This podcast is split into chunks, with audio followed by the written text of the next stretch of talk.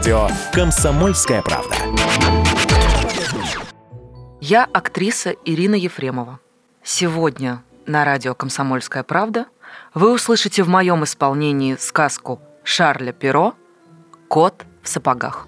Один мельник, умирая, оставил трем своим сыновьям мельницу, осла да кота. Братья наследство сами поделили, в суд не пошли.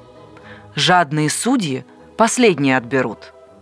Старший получил мельницу, средний – осла, а самый младший – кота. Долго не мог утешиться младший брат. Жалкое наследство ему досталось. «Хорошо, братьям», — говорил он. «Заживут они вместе, будут честно на хлеб зарабатывать. А я? Ну, съем я кота, ну, сошью рукавицы из его шкурки. А дальше что? С голоду помирать?» Кот эти слова услышал, но виду не подал, а сказал. «Хватит горевать. Дайте мне мешок, да закажите пару сапог, чтобы легче было ходить по лесам и полям. И вы увидите, что не так уж вас обделили, как вам сейчас кажется. Хозяин сделал все, как велел кот. И едва кот получил все необходимое, как быстро обулся, перекинул через плечо мешок и отправился в ближайший заповедный лес.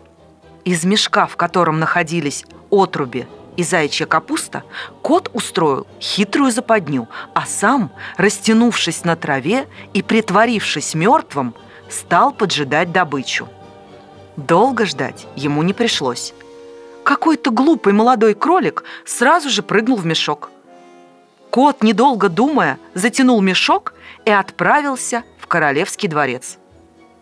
Когда кота ввели в королевские покои, он отвесил королю почтительный поклон и сказал «Ваше Величество, вот кролик из лесов маркиза де Карабаса. Такое имя выдумал он для своего хозяина. Мой господин велел мне преподнести вам этот скромный подарок». «Поблагодари своего господина», — ответил король, «и скажи ему, что он доставил мне большое удовольствие». Через несколько дней кот отправился на поле и снова расставил свою ловушку. На этот раз ему попались две жирные куропатки. Он проворно затянул шнурки на мешке и понес их королю.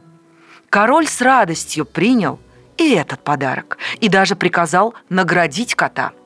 С тех пор так и повелось. Кот то и дело приносил королю дичь, будто бы убитую на охоте его хозяином. И вот как-то раз – Кот узнал, что король вместе со своей дочкой, прекрасной принцессой, собирается совершить прогулку в карете по берегу реки. Кот сразу же побежал к своему хозяину. «Хозяин, если вы послушаетесь моего совета, — сказал кот, — то считайте, что счастье у вас уже в кармане. Все, что от вас требуется, это пойти купаться на реку, в то место, куда я вам укажу. Остальное предоставьте мне». Хозяин послушно исполнил все, что посоветовал кот. Хоть он совсем и не понимал, для чего все это нужно. Как раз когда он купался, королевская карета выехала на берег реки. Кот со всех ног кинулся к карете и закричал «Сюда! Скорее! Помогите! Маркиз де Карабас тонет!» Король, услышав эти крики, приоткрыл дверцу кареты – он сразу же узнал кота, который так часто приносил ему подарки, и сейчас же послал своих слуг выручать маркиза де Карабаса. В то время, как бедного маркиза вытаскивали из реки, кот рассказал королю, что во время купания у его господина воры украли всю одежду. На самом же деле хитрец припрятал бедное платье хозяина под большим камнем – Король немедленно приказал принести для маркиза де Карабаса один из лучших нарядов королевского гардероба. Все вышло как нельзя лучше. Король отнесся к сыну мельника очень ласково и даже пригласил сесть в карету и принять участие в прогулке. Да и королевской дочери юноша приглянулся. Уж очень королевское платье было ему к лицу. Кот, радуясь, что все идет, как он задумал, весело побежал перед каретой. По дороге он увидел крестьян, косивших на лугу траву. «Кому принадлежит этот лук?» «Страшному людоеду, который живет в замке», — ответили косари. «Сейчас сюда приедет король!» — крикнул кот. «И если вы не скажете, что этот лук принадлежит маркизу де Карабасу, вас всех изрубят на мелкие кусочки». Тут как раз подъехала королевская карета, и король, выглянув из окна, спросил, кому принадлежит этот лук. «Маркизу де Карабасу», — ответили в один голос косари, испуганные угрозами кота. Сын Мельника не поверил своим ушам, зато король остался доволен и сказал, «Дорогой маркиз, у вас замечательный лук». А между тем кот бежал все дальше и дальше, пока не увидел жнецов, работающих в поле. «Кому принадлежит это поле?» – спросил их кот. «Страшному людоеду», – ответили они. «Сейчас сюда приедет король», – опять крикнул кот. «И если вы не скажете, что это поле принадлежит маркизу де Карабасу, вас изрубят на мелкие кусочки». Через минуту к жнецам подъехал король и спросил, чьи это поля они жнут. «Поля маркиза де Карабаса», – был ответ. Король от удивления захлопал в ладоши и сказал, «Дорогой маркиз, у вас замечательные поля». А кот все бежал и бежал впереди кареты. И всем, кто попадался навстречу, велел говорить одно и то же. «Это дом маркиза де Карабаса. Это мельница маркиза де Карабаса. Этот сад маркиза де Карабаса». И вот, наконец, кот прибежал к воротам прекрасного замка, где жил очень богатый и страшный людоед, тот самый, которому принадлежали все земли, по которым проехала королевская карета. Кот заранее разузнал все об этом великане. Его сила была в том, что он мог превращаться в различных зверей – слона, льва, мышь. Кот подошел к замку и попросил допустить его к хозяину.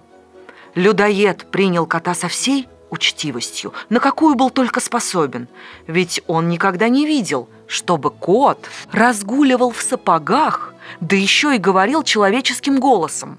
«Мне говорили», – промурлыкал кот, – «что вы умеете превращаться в любого зверя, ну, скажем, в льва или слона». «Могу», – засмеялся людоед, – «и чтобы доказать тебе это, сейчас же обернусь львом, смотри же». Кот так испугался, увидев перед собой льва, что в мгновение ока взобрался на крышу прямо по водосточной трубе. Это было не только трудно, но даже и опасно, потому что в сапогах не так-то просто ходить по гладкой черепице. Лишь когда великан вновь принял свое прежнее обличие, кот спустился с крыши и признался людоеду, что едва не умер от страха. «А еще меня уверяли», — сказал кот, «но этому-то я уж никак не поверю, что будто бы вы можете превратиться даже в самых маленьких животных, например, обернуться крысой или мышкой. Должен признаться, что считаю это совершенно невозможным». «Ах, вот как! Считаешь невозможным?» – заревел великан. «Так смотри же!» В то же мгновение великан превратился в очень маленькую мышку. Мышка проворно побежала по полу. И тут кот, на то ведь он и кот, кинулся на мышку, поймал ее и съел. Так и не стало страшного людоеда. Тем временем король проезжал мимо прекрасного замка и пожелал посетить его. Кот услышал, как на подъездном мосту стучат колеса кареты, и выбежал навстречу королю. «Милости просим пожаловать в замок маркиза де Карабаса, ваше величество», — сказал кот. «Неужели и этот замок тоже ваш, господин Маркиз?» – воскликнул король. «Трудно представить себе что-нибудь более красивое. Это настоящий дворец, а внутри он, наверное, еще лучше. И если вы не возражаете, мы сейчас же пойдем и осмотрим его». Король пошел впереди, а Маркиз подал руку прекрасной принцессе – все втроем они вошли в великолепную залу, где был уже приготовлен отменный ужин. В тот день людоед ждал в гости приятелей, но они не посмели явиться, узнав, что в замке король. Король был очарован достоинствами и богатством маркиза де Карабаса, что, осушив несколько кубков, сказал «Вот что, господин маркиз, только от вас зависит, женитесь вы на моей дочери или нет». Маркиз обрадовался этим словам еще больше, чем неожиданному богатству, поблагодарил короля за великую честь и, конечно же, согласился жениться на прекраснейшей в мире принцессе. Свадьбу отпраздновали в тот же день. После этого кот в сапогах сделался очень важным господином и ловит мышей только для забавы. День сказок. На радио «Комсомольская правда».